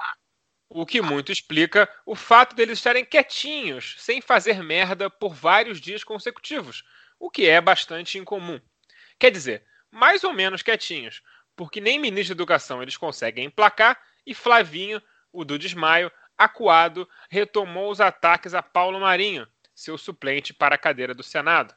Acusou de ter tesão nele, ao saber que foi pedida a quebra seu, do sigilo de seu advogado, o rocambolesco Vacef, e de seus assessores, por um depoimento dado por Marinho e corroborado por uma série de provas materiais dos desvios de verbas de seus assessores, o que se, né, se, se convencionou de chamar de rachadinha. Esse recuo que os Bolsonaro deram essa semana, né, pelo menos no tom do que eles andam falando, vocês acreditam que já foi forçado ou é um recuo estratégico deles? Eu, eu não sei se forçado é a palavra, né? Mas eu acho que assim, eu lembro, acho que é um ano mais ou menos. É, não lembro qual foi o programa exatamente, qual foi o período. Houve um, um silêncio, um, uma, um movimento mais discreto do Bolsonaro. E se eu não me engano, foi quando passou a reforma. Ai, tanta reforma, tanta destruição que eu não lembro. Teve uma reforma, grande reforma. É, eu acho que foi. É, e ele meio que ficou ali mais na dele, né? Como ele tem estado nesses últimos dias, né? Sem, sem aparecer tanto. Não sei se é forçado, eu acho que. Oi? Ele tá quieto desde o Queiroz. É, desde o Queiroz. Eu acho que é isso. Ele tá esperando a poeira baixar. É, é, bom lembrar que, além do Queiroz e todas as outras crises que esse governo enfrenta, obviamente, teve a questão do ministro da Educação, que foi um baque para ele, né? É, a, os, interlocutores do Planalto dos, dos colunistas de G1 e etc., mostram que ele se sentiu traído, que o, que o tal do Decotelli mentiu para ele, enfim.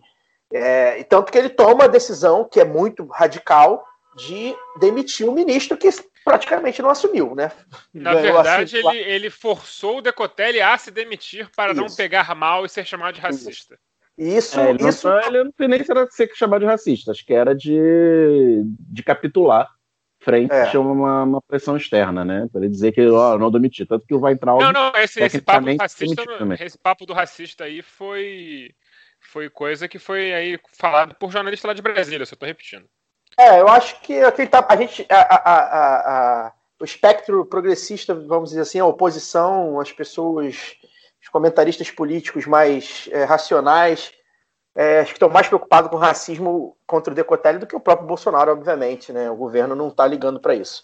É, então acho que, que geralmente é o modus operandi esse negócio do, da pessoa, do cara pedir demissão. Ele demitiu poucos ministros, embora já tenha sim, trocado sim. um monte. O Mandetta acho que forçou ele a demitir.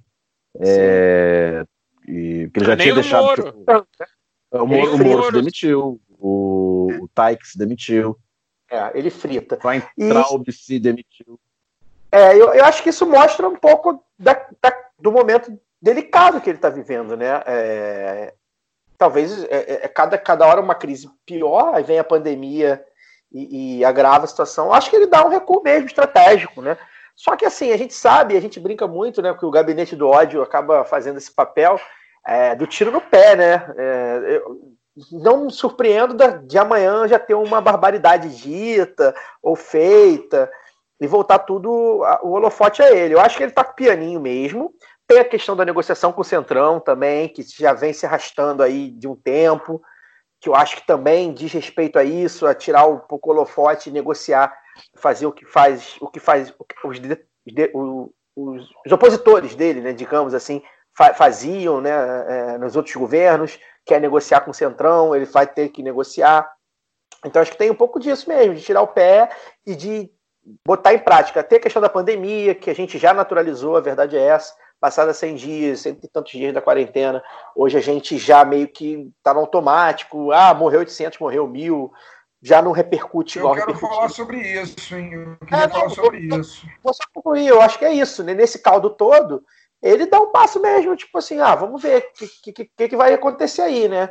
É, só que é aquilo, né? Tem ainda a mulher do Queiroz, tem o próprio advogado aí que tá, tá todo todo, tem outras coisas para acontecer nesse caso e em outros casos. As, as, bombas vão explodir.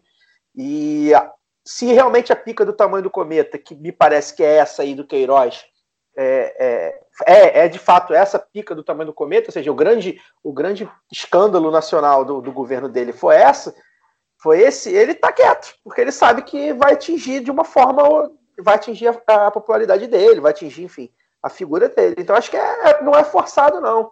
não. Não sei se é estratégico também, mas é uma, um jeito de um aliviar, né?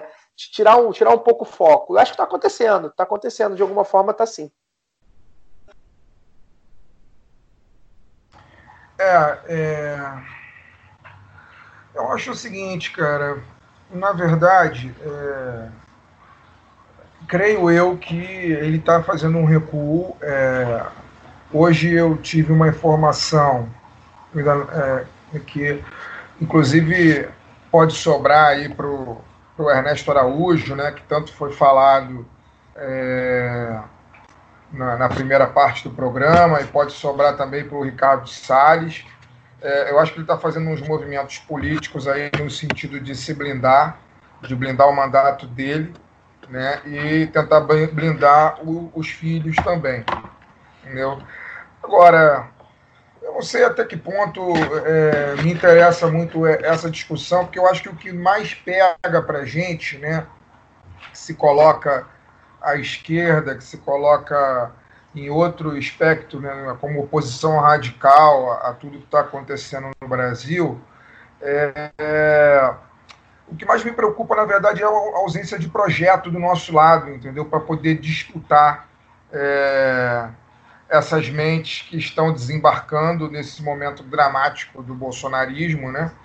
Estão desembarcando porque estão passando por necessidades econômicas, estão desembarcando porque é, estão perdendo pessoas para a pandemia de Covid-19, né?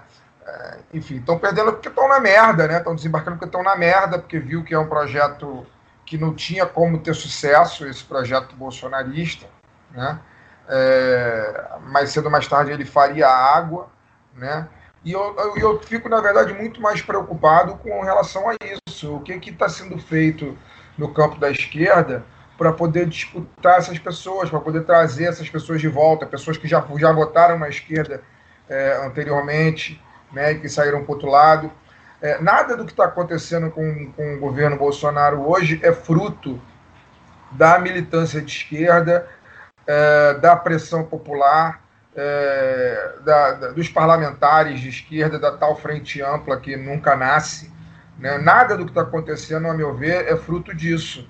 Na verdade, o que a gente está vendo acontecer é um grande arranjo por cima, né? E aí eu acho que tem alguns atores aí que, que, que estão envolvidos, né? Da, da burguesia nacional, do, do, próprio Congresso Nacional, né? Da, é, até mesmo dos militares, né? O que eu vejo é que está acontecendo uma, um acordo por cima de tudo isso, né? No sentido de ou, ou domar o monstro que saiu de controle, né? Ou, é, ou tirá-lo, né? Ou simplesmente tirá-lo.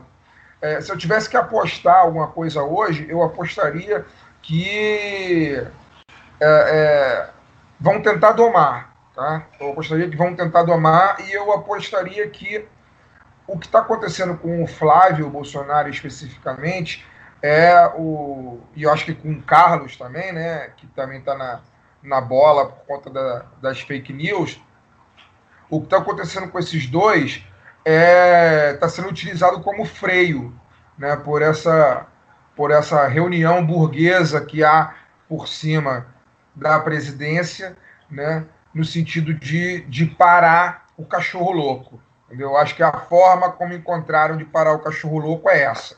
É, ó, ou você sossega o seu, o seu facho, ou a gente vai botar os seus filhos no cilindró, entendeu? É, e eu acho que é isso que está acontecendo. É, é triste, é, é, eu acho que é importante que aconteça, né? Porque afinal de contas o país está à deriva, a gente está vivendo uma pandemia, né? É, isso que o Caio falou, eu tenho tentado lutar todos os dias contra, né? Que é não naturalizar o que está acontecendo, né? É, ter a consciência, continuar tendo a consciência de que está morrendo 1.200 pessoas por dia, já virou um padrão morrer 1.200 pessoas por dia, né? O número de infectados só cresce e a gente não tem a menor perspectiva de quando isso vai, vai mudar. Né? Então eu, eu tenho tentado não naturalizar, na medida do possível, em tudo que eu faço publicamente, seja no lado B, seja nos lugares onde eu tenho sido chamado para falar, eu tenho sempre tentado frisar que nada nesse momento é mais importante do que a pandemia, né? A crise política não é mais importante que a pandemia, por incrível que pareça, por mais profunda que ela esteja, né? A, a pandemia está matando gente, né? Então nada é mais importante do que isso, né? E embora o governo federal tenha responsabilidade direta em tudo que está acontecendo, né? É, ele não é mais importante que o vírus. Então eu, eu fico, na verdade, lamento muito que tudo isso esteja acontecendo. É triste demais que tudo isso esteja acontecendo, porque está morrendo é, é, gente imbecil, né? gente estúpida, gente fascista, está morrendo, mas também está morrendo gente, gente que pensa, gente que foi enganada, gente do nosso campo. Né? Então tem que se lamentar muito o, o, o que está ocorrendo.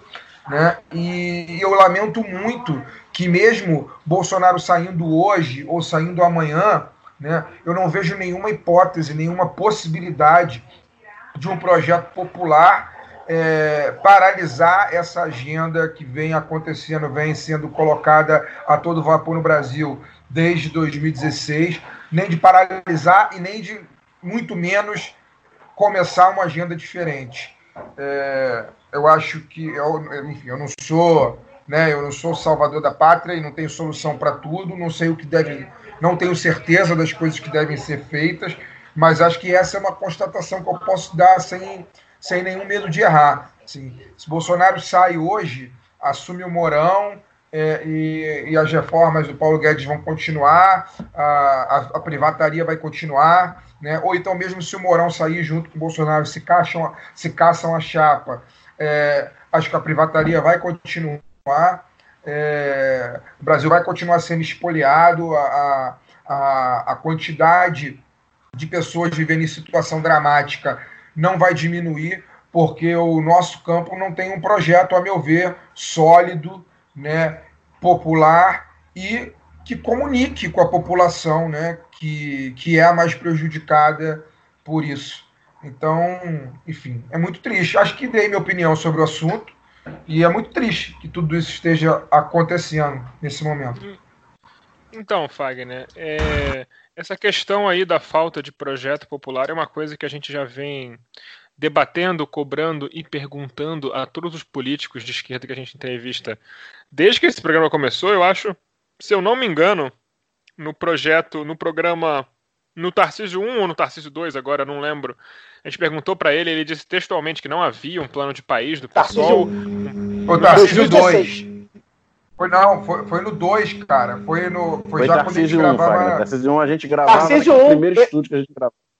Dezembro de 2016, é. a gente, ele, já, ele já falava sobre isso. Ele é. tinha acabado de ser é. eleito. Ah, 2016. Tem, tem alguém com um barulho de fundo muito bizarro aí, dá um jeito. É, é, mas como eu ia dizendo, então assim, a gente vê que é um, é um déficit que existe há pelo menos quatro anos no pessoal que é, ter, talvez o terceiro partido de oposição aí, depois de PCdoB e PT, é um partido significativo, um partido que tem crescido. E eles não têm.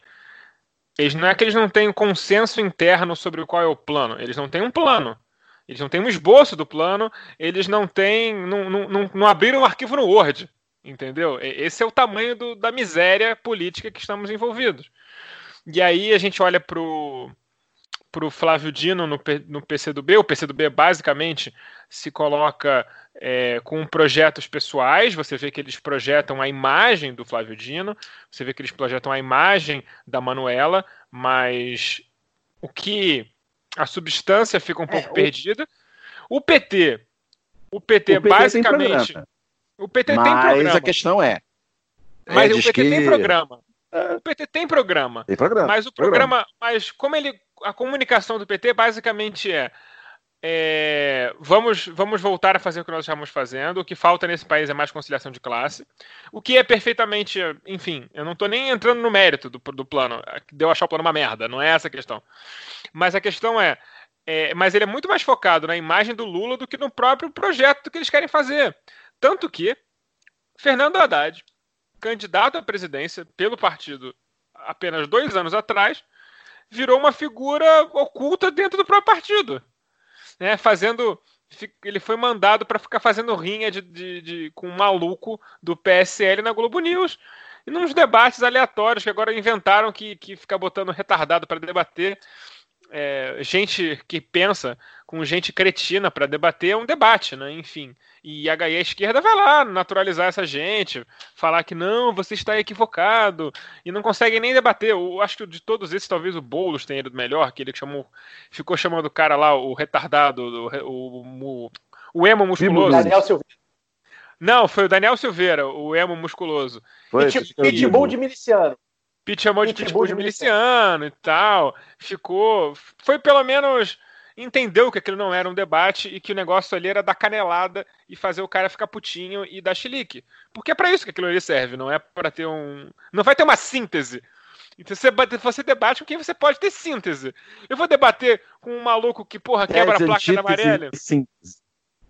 É, é, eu não vou ficar debatendo com o maluco que quebra a placa da Maria e pensar assim, ah não, porque se eu trocar uma ideia com ele, ele vai virar uma pessoa razoável, ele vai entender. Porra, não, irmão, esse tipo de gente você combate, você manda de volta pro esgoto da, da, de onde nunca tinha que ter saído. E você expõe o tipo de política suja e bandida que ele faz. E é isso, não tem o que fazer. Então, é, você vê, a esquerda, essa esquerda que a gente está falando aqui, PT, PCdoB e, PD, e PSOL, batem cabeça torta direito internamente e não conseguem transmitir uma mensagem renovada, uma mensagem de positiva. Não existe essa mensagem. Você procurar nas redes dos caras, você não acha nada. Existem iniciativas de alguns políticos. Comunicação na internet nem se fala, é um negócio horroroso de todos eles. É. E aí o PDT, por exemplo, se diz que é esquerda e vota a favor de privatizar a água do país. Aí você fala, porra, vocês estão de sacanagem comigo, né? Aí se esse é o plano que vocês têm também, então vai todo mundo a merda, né? E ainda gastam tempo e militância para ficar difamando o Glauber Braga, quando o Glauber Braga denuncia o óbvio, denuncia que o, a acusação do Ciro de que ah, não li é uma resposta inaceitável para um projeto tão grave para o país. E ainda gastam tempo para difamá-lo, inclusive o portal Disparada que é ligado ao PT, também gastou tempo para difamar o Glauber Braga. Eu me pergunto por que, já que o PT votou, né? Não. Por que, gastou tempo para para difamar o Glauber? Será que é porque se incomoda com o protagonismo que ele teve nesse caso? Se incomoda? Então, assim, você vê que eh, a frente ampla não é que ela não sai porque, ah, porque ela tem o FHC.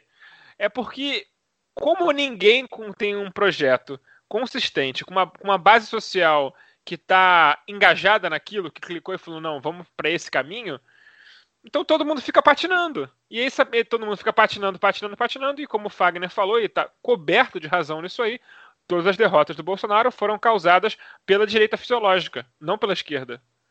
Quando o Vai outra coisa nesse negócio da, quando da vai entrar, só para terminar, só para terminar, quando o Weintraub cai e a Uni coloca lá dizendo que derrubou o Weintraub, eu não sei se é tipo aquele, aquele vídeo que tava passando o gol do caça-rato, né? Que o cara põe a bola na linha e o caça-rato vem correndo chuta a bola para roubar o gol do cara. Se é, é, ou se eles realmente acreditam nisso. Porque se eles acreditarem é pior, né? É sinal de que a galera tá em outro plano da política. Mas termina, Daniel. Não, com esse negócio da, da, da, frente ampla e ela não, não sair, fica aí se vai não vai, ai, tem o FHC, ai, tem o Luciano Huck, não sei o que lá, é, tem diretamente a ver com a esquerda não ter um programa claro e definido que, que, que seus partidários defendam claramente em todas as arenas, porque você fica no eterno medo de entrar numa frente com gente na, na, com gente diferente de, de você e ser cooptado, né? E a, essas outras pessoas Luciano Huck, o FHC, ou Eduardo Moreira, que a gente entrevistou aqui é, na, duas semanas atrás, de ser, de, deles cooptarem à frente e levarem a, os louros, digamos assim, de uma eventual derrubada desse governo. Quanto que se você tivesse programa e base social mobilizada por esse programa, é, seria o contrário, né? você que pautaria uma, uma grande frente com, com essa turma. Pois é, e assim, existe. Desculpa, Caio. Vai, vai, vai. vai. Existe é, uma, uma condição, uma massa crítica para criar um programa ra mais radical, à esquerda pelo menos, do que foi o PT, de uma forma que as pessoas abraçariam, porque as pessoas estão sendo confrontadas com uma série de limitações do Estado brasileiro. A saúde vai, vai virar, vai voltar a ser um tema central, não mais a segurança pública.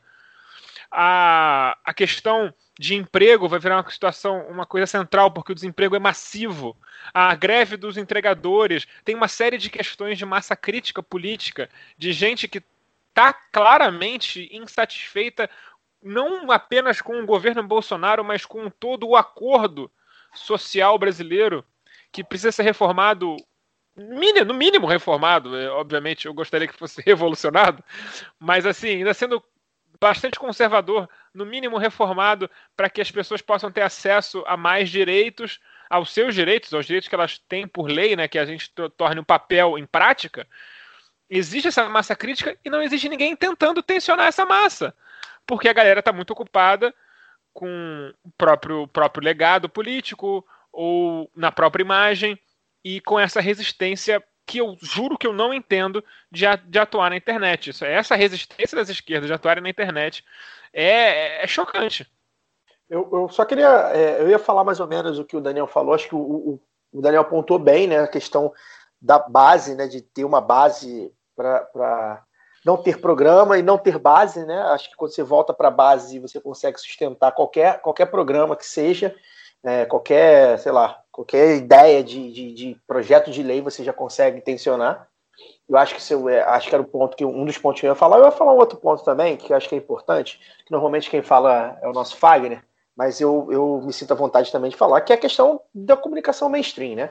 É, a gente ainda está tá falando do o maior partido do país, por exemplo, que é o PT, que é o que tem, que teria aí um projeto de, de país diferente do Bolsonaro, com todos os problemas que a gente é, pode, pode sinalizar, mas que é o que tem, tanto que como foi assim que governou, é um partido que é muito boicotado na TV aberta, por exemplo. Então você não vê é, quadros do PT é, ou, ou, ou, ligados ao PT, ou politicamente é, é, alinhados ao PT, é, ter, terem tempo ou terem espaço na, nas TVs abertas. Isso eu falo da Globo, né? Porque as outras nem pensar. Né? Nossa, nem quero falar sobre isso, tá? Quero falar é, sobre é, isso. Eu, eu, deixa, só, deixa só aqui arredondar para você. Vou levantar essa bola para você. Então, acho que isso é importante, porque assim, e aí a fala do, do, do Jamil no, no bloco anterior, de manhã cedo, né? Agora que a gente está gravando de noite, é, acho que a fala é muito importante porque ele, quando fala de democracia, é um cara que defende muito a democracia, está sempre usando a democracia no, no, nos seus textos e falas.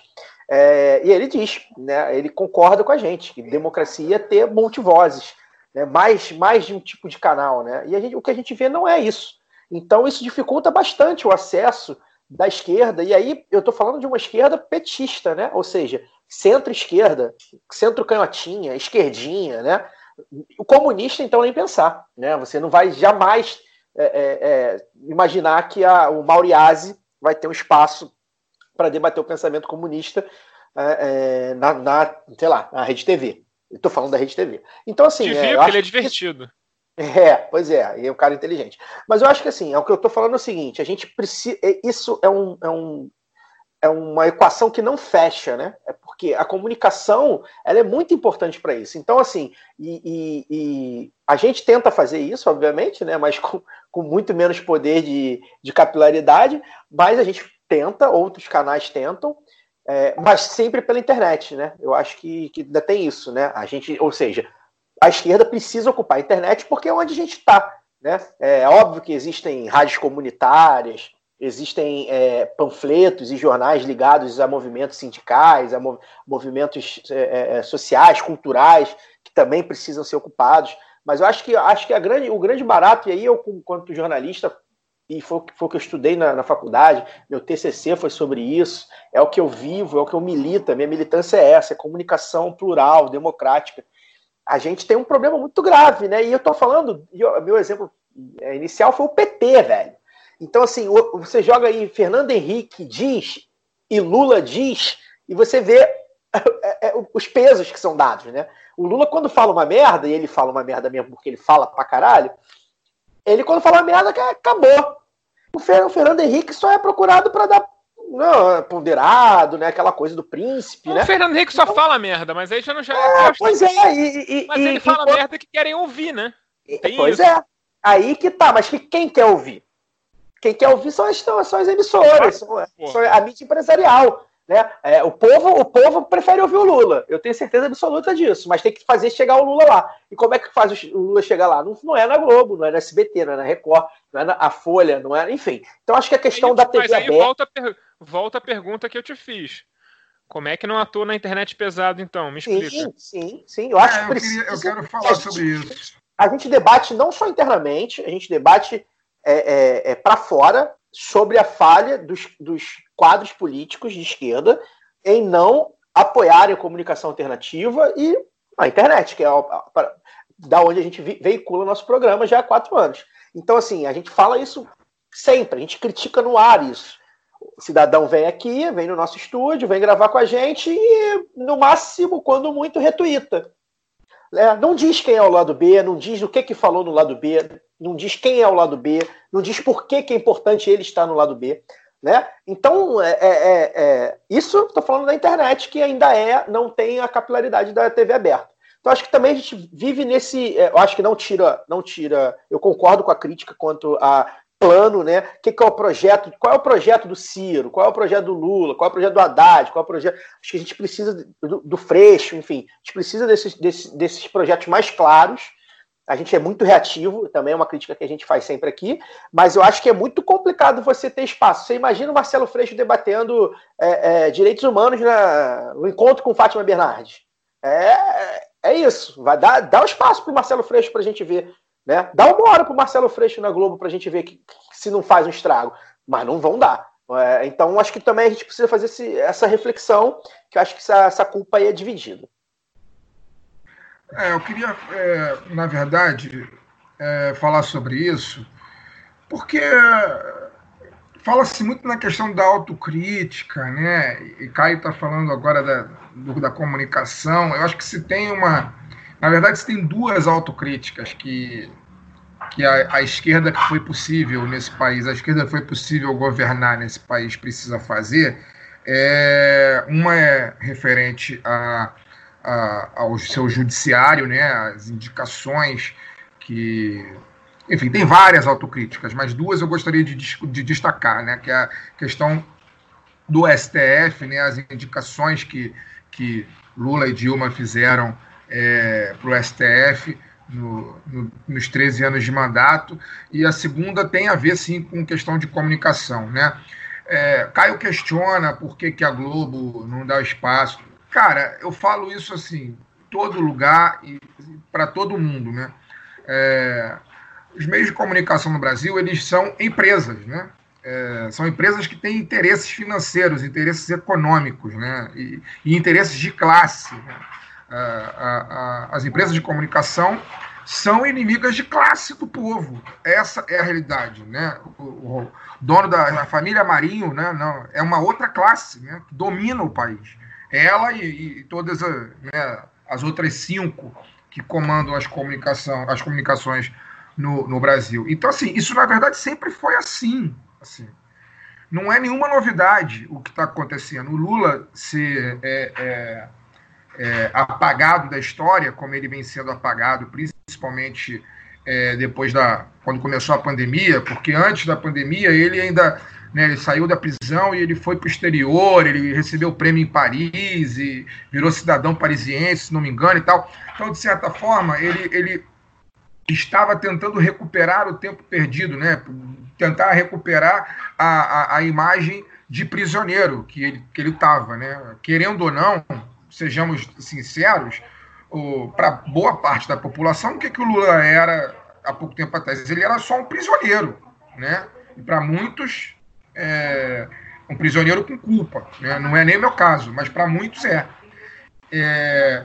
Então, assim, é, aconteceu a pandemia e isso prejudicou muito né, que ele voltasse a continuar tendo, tendo algum destaque, né? É, mas eu não espero nada diferente, cara. Eu não espero nada diferente da grande mídia, da mídia mainstream, do Estadão, da Folha, da, do jornal o Globo. Absoluta, absolutamente nada diferente. Eu não espero nada diferente disso. É, a gente teve. Né, o, o, PT teve 13 anos no, no, no poder e falemos a verdade, assim. As rádios comunitárias nunca foram tão perseguidas na história do Brasil como foram no governo do PT, cara. Né? O governo Lula e o governo Dilma fecharam rádio comunitária pra caralho. Assim. Essa é a realidade. É, falemos a verdade. E aí, nossos ouvintes que são, são petistas podem ficar putos comigo e criticar e etc. Mas, mas isso é fato, sou eu que estou dizendo, não. Basta um Google, sabe? Basta um Google. É, é, essa é uma autocrítica que tem que ser feita, e, e, e ponto final. E, e, para além da autocrítica, né? É, se é que um dia vamos voltar a ter, assim, não digo nem poder, mas governo nesse país, né?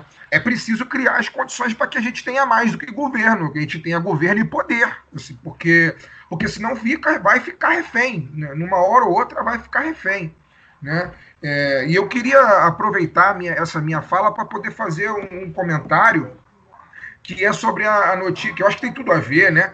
Porque no fundo, no fundo, a, a, a mídia mainstream teve papel fundamental né, nesse, nessa, nessa situação, que foi a notícia que teve da agência pública ontem, né, que a agência pública publicou que, mais o Intercept, na verdade, publicaram, revelaram a proximidade do FBI com a Polícia Federal durante a Lava Jato. Né? Deltan e a Polícia Federal preferiram tratar de extradição diretamente com os americanos. Né? Entendemos que não vale o risco de passar pelo Executivo, né? abre aspas e fecha aspas, na frase do Deltan Dallagnol. Vale, a, mídia, a mídia mainstream Vale, inclusive, tocar na questão. Deixa eu terminar. De... O Dallagnol sabia que estava fazendo uma coisa legal. Sim, ele sabe. Óbvio que ele sabia. Todos eles sabiam. Né? Todos eles sabiam. É, é, eu vejo. Gente, esse programa tem quatro anos. Não é a primeira vez que eu falo isso. Vocês são testemunhas. Eu sempre falei. A Operação Lava Jato é, é muito claro para mim que ela tem ela é fruto de interesses externos, de desestabilização do, do, do arremedo de democracia que existia no Brasil. Né? Desestabilização do projeto subimperialista do Brasil, de se tornar um player né? no, no, no nas relações exteriores, de, de, de, ter um protagonismo regional. A Operação Lava Jato ela foi forjada para isso. Né? E os meios de comunicação tiveram um papel determinante determinante nisso, né? porque os meios de, comunicação serviram para envenenar a opinião pública né? É, com, com o governo que existia no momento, que era o governo do PT. Não, não se iludam aqueles que acham que é, a Operação Lava Jato foi uma questão de corrupção. Não, não foi, porque se, se fosse uma questão de corrupção, outras Lava Jatos já teriam acontecido no governo Fernando Henrique, né, no governo Sarney. E por que, que não houve? Né? É, por que, que a privataria tucana, por exemplo, virou livro e nunca se discutiu né, nada a respeito disso? Por que, que o senhor Sérgio Moro ocultou o, o caso do Banestado? Né, ele, tá, ele teve diretamente ligado com isso. Né? Então, é, a, a, mídia, a, a, grande mídia brasileira, as mídias hegemônicas brasileiras, a mídia mainstream, tem papel determinante na destruição do país, do pouco que existia de de país. E não nos iludemos, assim, ela iludamos, iludemos, sei lá. Ela sempre terá esse papel, sempre, sempre. Ela nunca estará ao lado dos interesses dos trabalhadores, nunca, nunca.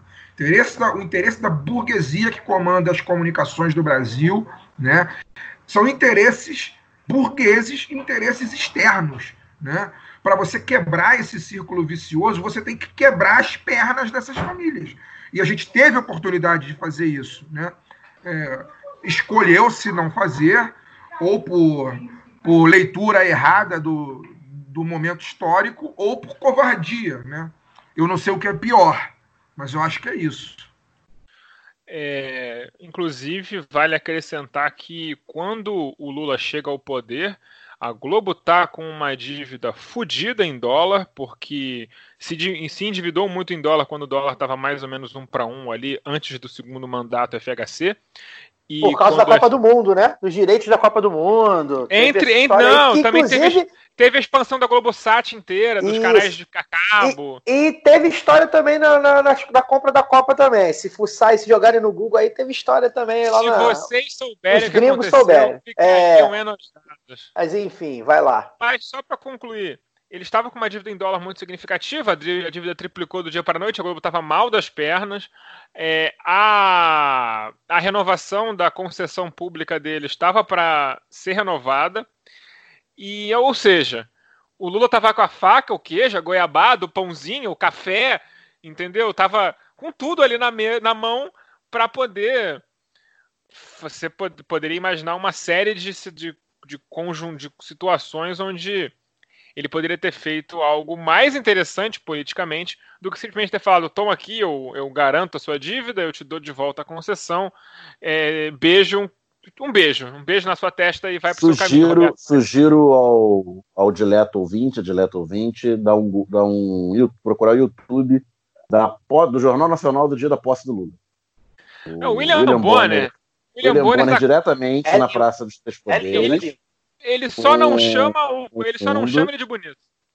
Exatamente. A, a cobertura altamente positiva, laudatória, e eu, eu que já era velho, já tinha mais de 20 anos, lembro dos jornais daquela semana, assim, a cobertura positiva dos primeiros A dias de Veja- trabalho, do novo A capa da governo. Veja é. A capa da Veja é presidente operário.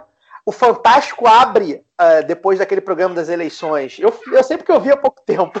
É, é, presidente operário também, aí faz um especial. Isso apurando ainda, né? Mas já, já praticamente Ah, não, a Certo, boca é. de urna deu 60-40.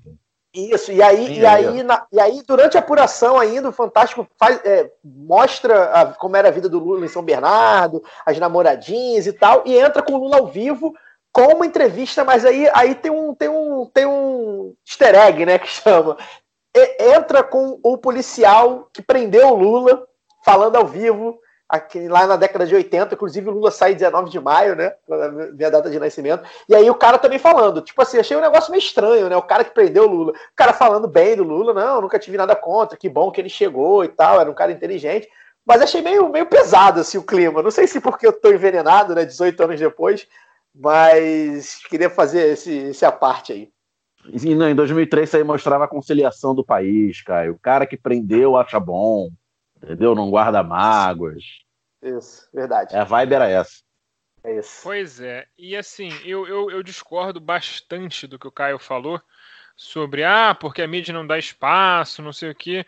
Eu acho que se você tem um projeto de esquerda e você se pretende é, né, lutar contra certos. contra a, o establishment burguês, contra a burguesia, você tem que contar que a burguesia vai lutar contra você.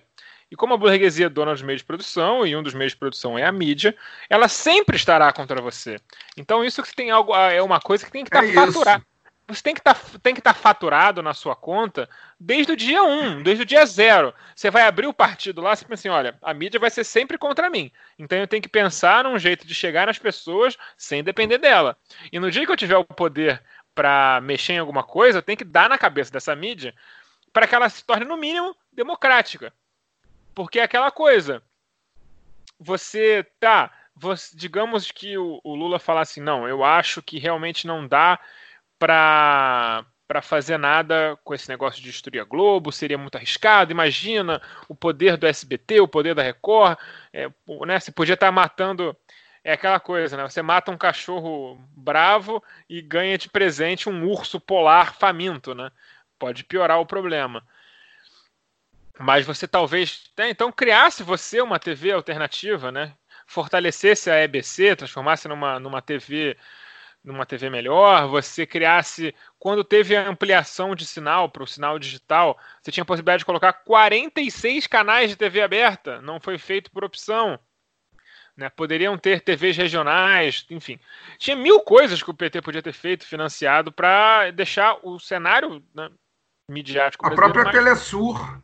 Mais democrático. A própria Telesur, se ainda fosse Podia ser, né, nem nada, nenhuma dessas, nenhuma dessas opções, inclusive, são excludentes, elas podiam ser acumuladas. Então, assim, não fez, agora, enfim, não reclame também que, que ah, mídia é injusta comigo e tal, porque, né? Isso aí é algo que você tem que presumir. Você tem que presumir que a mídia vai ser injusta contra você sempre. Mas a, a questão nem é tanto essa. É, na minha opinião, é, inclusive a gente passou longe, do, assim, desviou o assunto do bloco, assim, até achei que foi interessante o caminho que a gente tomou, mas meio que para retomar a situação, é, não é só uma questão midiática, é uma questão assim. Essa é uma das vantagens de ter o seu próprio programa, você pode desviar do assunto e dane-se. É, aí, mídia alternativa. Mas assim, voltando ao assunto principal sobre. Não principal, mas o assunto que a gente estava falando antes da gente descambar para essa questão da mídia. É, o, o, projeto político da, da esquerda, ele não fala nem. Não é que ele não fala disso, ele não fala do SUS. Ele fala, ah, eu defendo o SUS, mas isso o Mandetta fala. Mesmo sendo mentira, mesmo, sei lá, em fevereiro, em janeiro, ele estava tentando acabar com o SUS, mas ele fala isso. Porque falar é fácil pra cacete, né? É, e detalhe, sei. e detalhe, detalhe, ele não só fala, como aos ouvidos populares soa mais verdadeiro o que ele fala do que o que a gente fala. Claro que soa. Porque primeiro que. Soa mais ele verdadeiro. Tem, ele tem autoridade de médico. Eu acho que nessas horas isso faz diferença. As pessoas associam. E eles têm. Elas associam saúde pública. Eu acho que existe uma associação de saúde pública com médico e não com, sei lá. Sim. Você pode ser um excelente administrador de, de, da saúde pública e não ser formado em nada de saúde pública. Você pode ser formado em administração. É, e eles, eles têm o dom da oratória do 171 também, né? É eu não sei, eu, eu, acho que nem é, eu acho que nem é isso, cara. Eu não acho que nem é isso. É porque, primeiro, que ele foi colocado numa situação, né? Pela conjuntura da vida, numa situação onde ele de fato ia. É, de fato, você via que ele estava fazendo uma defesa. Sim, sim, sincera. mudou o jogo. Claro, não, mudou, eu não tenho dúvida. Seja por disso. oportunismo ou não, era é, não, sincero. Não era uma coisa que, tipo assim. Se manter. É, sim. E, e até sobreviver porque, Não, e porque ele viu e ele sabe que se não tivesse seria muito pior. Sim, sim. Então, assim. Porque o jogo político desses caras muda mesmo. Sim, é, o Mandetta poderia, se não é foi, isso... ele poderia ter sido um deputado aliado do PT na época. O termo centrão, o termo centrão, ele é muito redutivo, eu acho que inclusive a gente tem que parar de usar. É, me acho. É, porque, na verdade, a gente está falando dessa direita fisiológica que topa qualquer coisa, porque para eles o importante é manter os dentinhos na, na no, no, dinheiro público. Né? É só isso que importa para eles. Eles, eles são pessoas, nesse, eles são viciados em poder. Essa gente precisa estar no poder para manter os seus esquemas né? Seja qualquer nível de corrupção que elas tenham, desde a corrupção mais chinela, que é a que o Bolsonaro praticava, que ele precisava ficar pegando nota fria para fechar a conta dele no final do mês, porque ele não, não era nem chamado para os esquemas de corrupção mais sofisticados, porque claramente daria com a língua nos dentes e, sei lá, falaria, falaria na mídia um dia, ou falaria no palanque, eu tô roubando mesmo, e alguma coisa assim, enfim. É, então, assim, é, quando essa direita fisiológica é apresentada com um problema, ela resolve da maneira conveniente para ela. E, e, hoje você vê o Mandetta fazendo uma, defesa do SUS mais coerente e mais estruturada, né, estruturada de um discurso, do que qualquer político de esquerda. E isso é desesperador. Desesperador. Porque é, se teve um, né, alguns méritos do governo do PT, é que eles digamos assim, de uma forma até muito weberiana, eles pensaram muito nas instituições, né? fortaleceram as instituições brasileiras. E isso eu acho que não pode ser negado. É, o Daniel é servidor, servidor é, empregado público e não pode me deixar mentir. É, né, deram muita moral para as instituições brasileiras. O SUS foi muito fortalecido pelo trabalho do. Pela, pela, né, pelo reforço das instituições que o PT fez. Mas agora, é, você fazer isso e e não, não, e não colher os louros do que você mesmo faz é uma loucura, na minha opinião. Assim, eu não consigo nem entender mais o que, o, que o PT está fazendo. Sinceramente, parece que virou tudo. É, a lacração imagem do. De Twitter. É, a lacração de Twitter né? e também, assim, a imagem do Lula se tornou mais importante que o projeto político dele, o que é uma parada muito louca para mim. Isso não faz o menor sentido. Enfim. Daniel? Acho que é isso. Acho que é isso, né? É, eu tinha puxado o Daniel para falar, é mas aparentemente ele tá, tá satisfeito. Não, acho que não, não, não tem muito a completar, não. Não, se é isso, então isso, então esse foi o lado B número 155. Nós estamos em todas as redes sociais, inclusive no YouTube. Você pode acessar www.youtube.com.br lado B do Rio e ver a live que a gente fez com a Rose Cipriano sobre Baixada, sobre Washington Reis, que eu acho que é muito ilustrativa de muitas coisas da pequena política que a gente falou aqui nesse bloco, sobre como essa galera ela age de um jeito cretino e oportunista o tempo todo, e aí ele, você vai ver o cara, ela, ela sei lá, enfim. Ele estava aí colocando o nome de, de, de Bolsonaro num colégio lá para poder ganhar moral com o cara, essas coisas. E aí, sei lá, semana que vem, se mudar o poder, é capaz dele botar um Che Guevara lá também, porque esse tipo de gente é assim. Você pode acessar nosso site lá do bedorio.com.br. Essa semana o Fagner andou arrumando uns, uns furos jornalísticos muito legais. É, publicou hoje uma matéria sobre é, funcionários, né, um, um vereador que emprega sua família em- na administração pública direta e indireta aí, Crivella ajudando a galera da igreja. Também tem uma, tem uma reportagem sobre o Crivella fazendo, é, ba- balizando o seu governo em pesquisa de opinião e não em convicção política, o que mostra o tamanho do covarde verme que ele é. E, enfim, vale a pena conferir nosso Convicção site. científica, em, co- em convicção científica, o que é pior ainda, no contexto de pandemia. Ele, ele, na verdade, ele usou de politicagem para refutar a ciência. É pior ainda o enredo. Bom, de qualquer maneira, boa noite, Fagner Torres. Bom, boa noite. É, eu ia fazer. a- Meu boa noite seria chamar a galera para poder entrar no nosso site, fortalecer também lá o acesso, ver as matérias que eu publiquei essa semana, três matérias, a última hoje. Mas você já deu o recado, enfim, está dado, está bem dado. É, E falar também que o pessoal da UF, lá, o professor Rodrigo Lima, Ribeiro Gomes, a, a professora Ana Loli e a professora Inês Estampa me convidaram para poder participar de um evento no próximo dia 24 de julho. Lá. É um curso de extensão que a, que a UF está dando, né? o NUFIP está dando. O NUFIP é, é pessoal lá do Departamento de Serviço Social, enfim, e eles estão fazendo um curso chamado Para Além da Quarentena, Reflexões sobre Crise e Pandemia. E aí eu fui chamado para poder falar lá para os alunos, vai ser virtual, obviamente, junto com o Regina, Reginaldo Sch- Scheuermann Costa, que é da UF, e o Vitor Castro, que é da Mórula Editorial. Nós vamos falar lá no dia 24, das 15 às 18, uma sexta-feira. É, eu vou dar né, minha, minha participação, vou falar sobre a ótica do jornalismo, claro, que é a minha área, e tenho em breve aí, para os próximos dias, eu vou publicar o flyer nas redes, nas redes do lado B também, que tem um formulário de inscrição, é uma atividade gratuita. Óbvio que a preferência é para os alunos da UF, mas também tem vagas abertas é, para pessoal de fora, né, externo. Então, vou publicar aí nos próximos dias o formulário, o pessoal fica atento no, no, no site, que é para se inscrever novamente, dia 24 de julho, sexta-feira, das 15 às 18. É isso, torcer para que a gente tenha saúde aí mais uma semana para poder estar aqui na semana que vem. Já que a gente começou a falar sobre comunicação hoje, na semana que vem a gente vai falar ainda mais sobre comunicação. É, então é isso, que tenhamos saúde para poder estar aqui de volta na quinta-feira. Um abraço a todos. Boa noite, Daniel Soares. Boa noite, foi um ótimo programa, tanto o primeiro bloco com o grande Jamil Chage, o segundo bloco, nossa discussão que mudou o assunto, mas ficou ok. E até a semana que vem. Boa noite, Caio Belandi.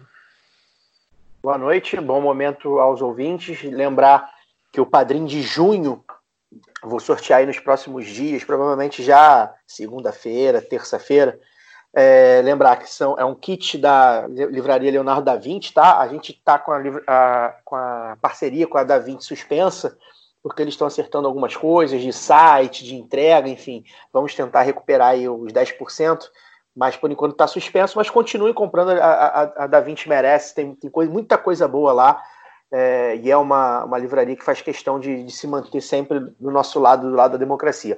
É, É, o kit deles é o, o, livro Os 11, né, que conta é, o STF, seus bastidores e sua crise, suas crises, de Felipe Recondo e Luiz Weber, e sobre o autoritarismo brasileiro, também o livro de Lilian Moritz Schwartz. Então, um dos brindes é esse, esse kit, os dois livros. O outro é uma camisa do Soviet FC, time é, de Várzea aqui do Rio de Janeiro, também é, é, sempre alinhado com a gente. O outro é o livro A um Fio da Morte, Memórias de um Sobrevivente do Genocídio Armênio, de Rampardzon Shidjan, ou algo do tipo. E o outro é Por Quem os Sinos Dobram, um livro que vai com a dedicatória aí do Fagner. O Fagner vai, vai sortear esse livro, é, vai, vai nos dar aí para sortear, do Ernest Hemingway. E é isso. Eu vou, eu vou colocar isso nas redes sociais aí nos próximos dias. Mas é isso, corram lá. Obrigado, né? A gente que virou mês agora, te bateu o recorde de arrecadação do Padrinho, o PicPay também está indo muito bem, sempre muito importante, porque é isso, a gente precisa diversificar os veículos é, é, da comunicação do, do, do, Brasil, porque senão vai deixar na, nas mãos dos de sempre, e a gente sabe que os de sempre querem o de sempre. É isso. Até a semana que vem. Bom, eu também não tenho nada a acrescentar, acho que todo mundo falou coisas muito legais. Eu só reforço os votos de que isso eu queria dizer que eu achei o programa de hoje muito bom, mesmo gravar em duas partes, assim. A gente conseguiu, né, com a entrevista com o Jamil, que foi maravilhosa, depois a gente também conseguiu fazer um conteúdo muito bom entre a gente, estou muito feliz. Então é isso. Até semana que vem com mais lá do B do Rio.